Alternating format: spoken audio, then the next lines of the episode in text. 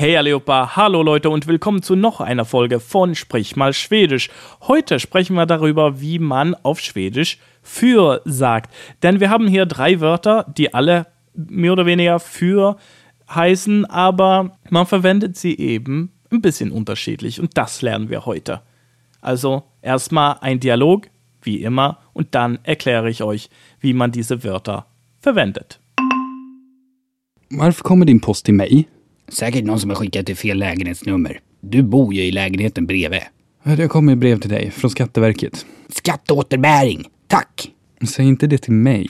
Jag sa det bara högt. Kan du inte säga åt dem att ändra din adress så slipper jag få dina brev? Varför fick inte jag något sånt brev förresten? Du kanske inte berättade tillräckligt för Skatteverket om vad du tjänat och spenderat på. Finns väl ingenting att berätta för dem? Kan inte du deklarera åt mig nästa år?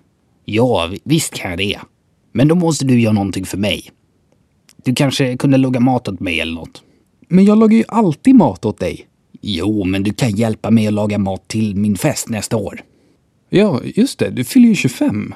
Fast är det inte bättre att beställa catering till festen? Du bjuder ju säkert många. Det kan ju bli svårt att laga mat till så många. Du har rätt som vanligt. Ska vi dra och ta en öl? Ja, visst. Vilken pub ska vi gå till? Den som ligger till höger eller till den som man kommer till om man går åt vänster? Vi tar vänsterpubben idag. Betalar du ölen åt mig?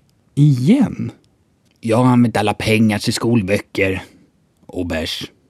Und nu med översättning. Lasst uns die Übersetzung hören. Varför kommer din post till mig? Warum kommt deine Post zu mir?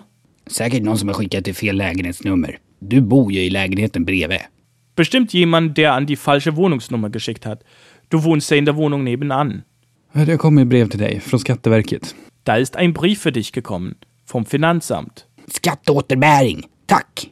Steuerrückzahlung. Danke. Säg inte det till mig. Musst du mir nicht sagen. Jag sa det bara högt. Ich habe es nur laut gesagt. Kan du inte säga åt dem att ändra din adress så slipper jag få dina brev? Varför fick inte jag något sånt brev förresten? Kannst du ihnen nicht sagen, dass die deine Adresse ändern sollen, sodass ich deine Briefe nicht bekomme? Warum habe ich übrigens nicht so einen Brief bekommen? Du kanske inte berättade tillräckligt för Skatteverket om vad du tjänat och spenderat på. Du hast dem Finanzamt vielleicht nicht genug erzählt darüber, was du verdient und ausgegeben hast. Finns väl ingenting att berätta för dem? Kan inte du deklarera åt mig nästa år? Da gibt's doch ihnen nichts zu erzählen. Könntest du nicht nächstes Jahr meine Steuererklärung machen? Ja, vi- visst kan jag det. Men då måste du göra någonting för mig. Du kanske kunde laga mat åt mig eller något.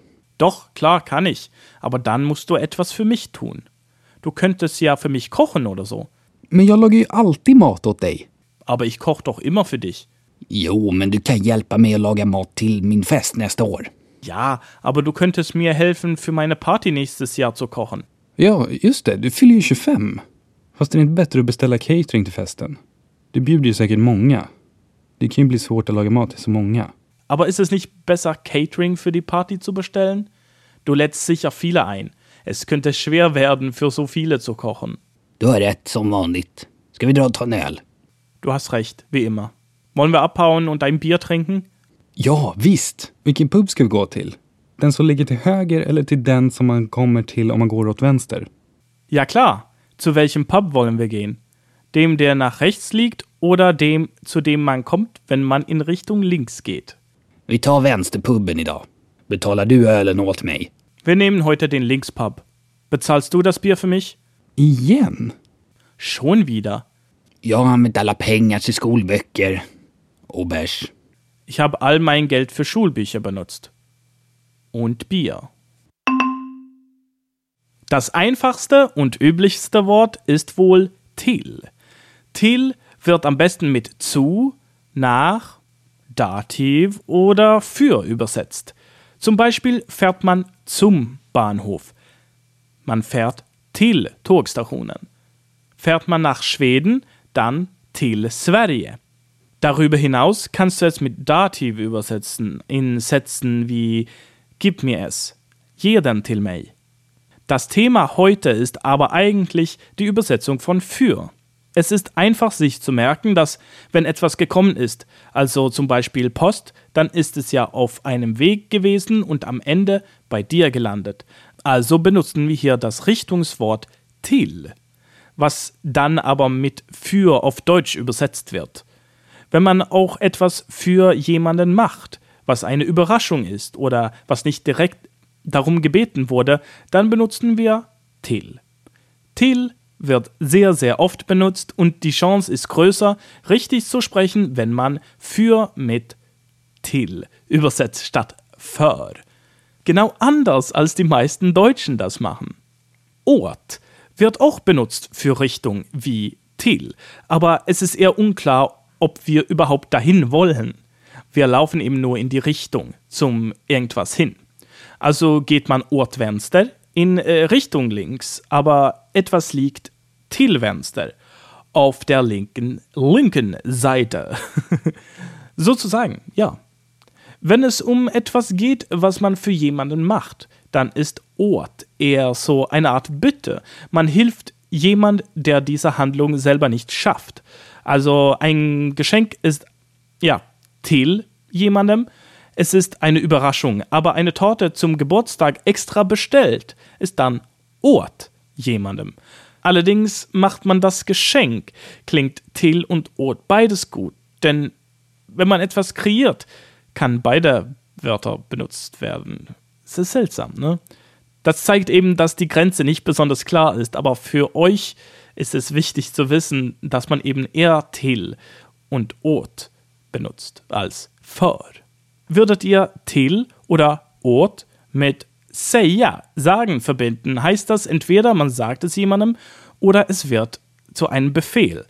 Würde man die Präposition betonen, Wichtig ist hier aber, dass hier kein Unterschied zwischen den beiden Wörtern herrscht. Also macht euch keinen Kopf, ihr werdet mit Übung das richtige Wort wählen. Man könnte euch eigentlich nicht falsch verstehen.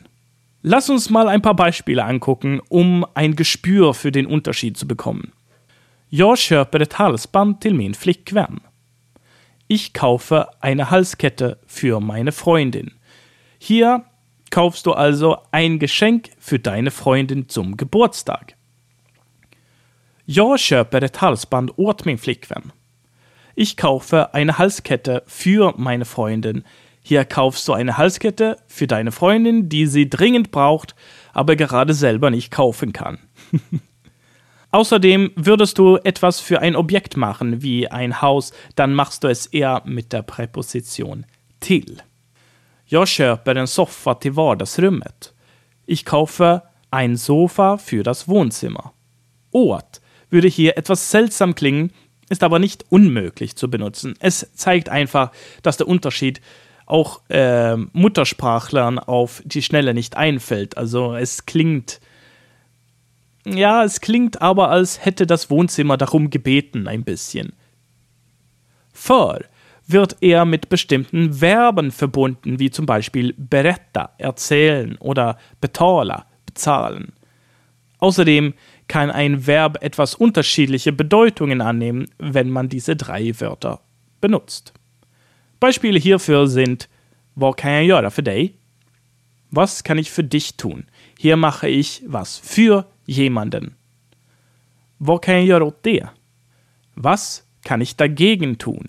Hier wird eine Lösung gesucht. Vad kan jag göra till det? Was kann ich dazu machen?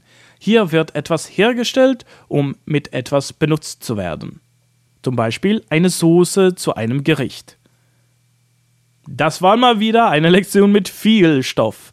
Im Begleitheft gibt es viele Ausdrücke, mit denen eins von den drei Wörtern verbunden ist, so dass ihr ein Gespür dafür bekommt und äh, wir hören uns dann in einer anderen Lektion. Übt fleißig und viel Spaß beim Lernen. Hey do!